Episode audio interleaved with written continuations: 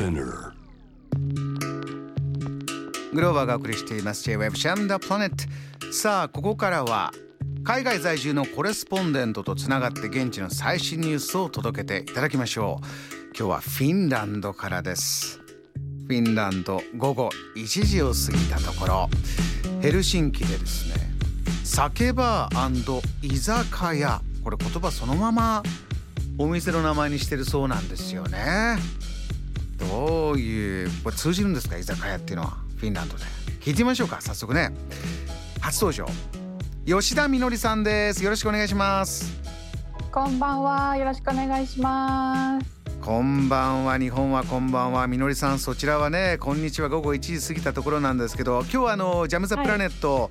休日文化の日何してました？なんていうのをリスナーの皆さんに聞いてるんですがみのりさんは今日は何をしてますか、今日はですね、あの平日フィンランドは平日ですので、そしておやあのお店がお休みなので、あのはいゆっくり起きてちょっと仕事をあのオフィスオフィス的な仕事をしてコーヒーを飲んでいるところです。お店のことを伺いたかったんですよ。平日を今の時間お休みしているこの酒バー居酒屋。どんな店なんですかこれは？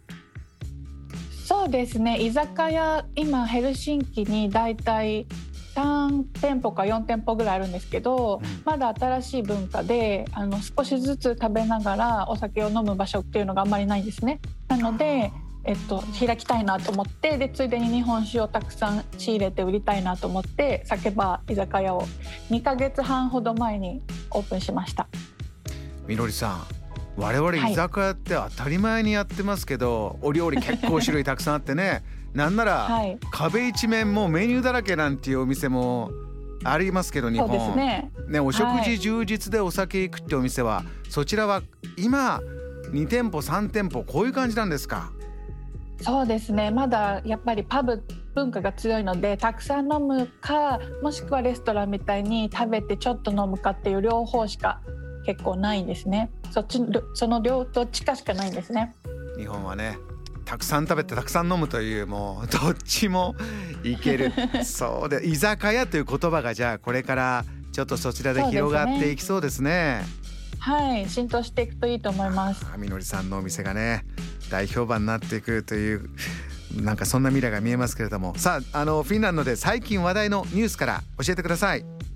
はい最近は政府が主体となって新しい計画をあの始めたんですけど人種差別解消に取り組むための新しい計画が始まりました。うーん。これはどんな背景から具体的にはどんな計画始まったということですか？そうですね。えっ、と背景にはですね、あの、うん。フィンランドは実は EU 諸国で一番あのレイシズムが顕著に見られるというあのデータがあるんですね。レイシズムというのは人種で何か、えー不平等不公平差別的なことが起き起きることが今まであった。そうですね。たくさんあのあると言われています。なので、まあえっ、と例えば警察官へトレーニングをその人種差別につながらないような対処方法ができるようなトレーニングをあの警察官に受け受けさせさせたりとか、うん。あとは議員とかにヘイチスピーヘイトスピーチの危険性に関するオンライントレーニングを受けさせたりとかそういう、えー、と充実したプログラムを開,、えー、と展開しています。みのりさんももちろんそちらでは、ね、人種的にはマイノリティになるわけですけれども感じたこと、ね。まあ身近ででもあ何かありますか？あこういうことを確かに自分も感じたことあるとかありますか、そうですね。あの言われるまでは気づかなかったんですけど、ん例えば郵便物があの日本から届いた時とかにあの扱いがあまりあの正しくないというか送り返されたりとかこちらに連絡がないのに日本に送り返しちゃったりとかあの何か危険なものが入ってるんじゃないかってあの何度も疑われたりとか。でそれを友達や家族に話してたら多分名前が違うからそういうふうに思われがちなんだと思うっていうふうに指摘されてであの名前によって人種差別というかちょっとしたあの対処の違いみたいなのがお生じるっていうのが結構あるなと思いました。こういうのはいけないよということで、えーこれはそれこそ2023年までに具体的な行動計画今手元に来た資料ですと52の項目そして8つの目標これは重要だよというのを掲げて、まあ、誰もがこれを目にして、えー、平等なフィンランドこういうネーミングがついたもの、はい、これが始まったということなんですね。はいそうですまた、えー、こういったものがね動き出してじゃあどうなってきているのかというのもみのりさんから伺っていきたいんですが、はい。えー、続いてはですねこの時期日本では、まあ、秋から冬へという時ですけれどもフィンランドはこの時期どういう季節になってどんな話題が出てきてますか？そうですね。もう大体冬という感じでヘルシンキって一番南にあるんですけど、あの南にありながらももうすでに氷点下に突入したりしてます。あら。冷え込んでますか？日本の冬と比べるといかがです？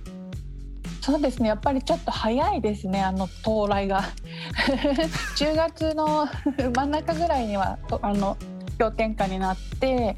で雪が降り始めてであとはあのちょうど3日前に冬時間に突入したので時計の針をこう1時間、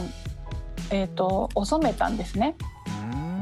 ですのでだいたい4時半ぐらいには真っ暗になってしまうし朝も8時朝の8時ぐらいだとまだ真っ暗っていう感じです。これ日が差している時間が短いそしてとっても冷えるので家の中で過ごす時間が、えー、とっても多くなる。以前この番組にフィンランドの大使館にお勤めになってるラウラさんいらっしゃって、はい、それこそ可愛いデザインとか、はい、えー、可愛らしい話子供のための、えー、楽しませるものがたくさんあるのは裏を返すとそういう厳しい長い冬があって家の中でどう心を楽しませようか楽しませてあげようかそういうのがあるんですって伺ったことあるんですがみのりさんそうですね。お感じになります、はい、現地でも。そうですね。やっぱりあの皆さん家をすごくあの整えるのが上手で特に冬はあの過ごす時間がすごく長いので家の中をあのこまめに掃除して居心地よくしてでキャンドルを焚いて明かりをこう灯して暖かい雰囲気にしたりとかしてます。キャンドル消費量も世界一位なんですよ。ああそうなんですね。みのりさんは日本から行ってねその過酷な冬どう感じてじゃあ自分はどういうふうにそれを楽しめるようになったかちょっと教えてもらえますか？そうですね。1年目はあのやっぱり想像想像以上にあのきつかったので結構あの季節うつ病みたいな感じであの暗くなってしまって気持ちが。あのあと周りの人も結構暗い顔になっていくんですね。夏とは本当に別人みたいになる人も多くってなのでそういうあの人々の雰囲気に影響されてかなりあのしんどく過ごしていたんですけども、うん、まあ、冬ってあのどうしても逃げられないので毎年来るのであの2年目からは対応するようにあのジムに通ったりとか運動するようにしたり毎日運動するようにしたりとか、うん、あとはその明るい冬でも明るく過ごせる友達に会ってあのネガティブな話をなるべくしないようなあの次の計画を旅行の計画をしたりとかあの一緒にパーティーをしたりとか料理料理教室に通ったりとかそういう友達をたくさん作って乗り越えました。そうかお日様がの時間が短いんだったらお日様みたいな性格した友達と、えー、なるべく会ってお話をして そして体を動かして。えー、日本でもねとっても参考になるお話かなと思いまして今コロナ禍でねそれこそ心が、えー、うつうつとしてというのは社会的な問題でもありますから運動をして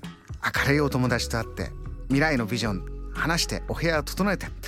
えー、そんなことを教えていただきまして吉田みのりさんありがとうございます、はい、またぜひ番組ご登場お待ちしてます。ありがとうございます。またお願いします。フィンランドヘルシンキで酒バー居酒屋というね新しい文化を発信してます。そしてあの北欧雑貨や家具などに関する日本のサイトノースモールプラスというところで吉田みのりさん北欧フィンランドからの手紙という連載もなさってます、えー、この情報を含めて番組ツイッターにアップしておきますのでリスナーの皆様ぜひご覧になってチェックしてください。JAM The Planet.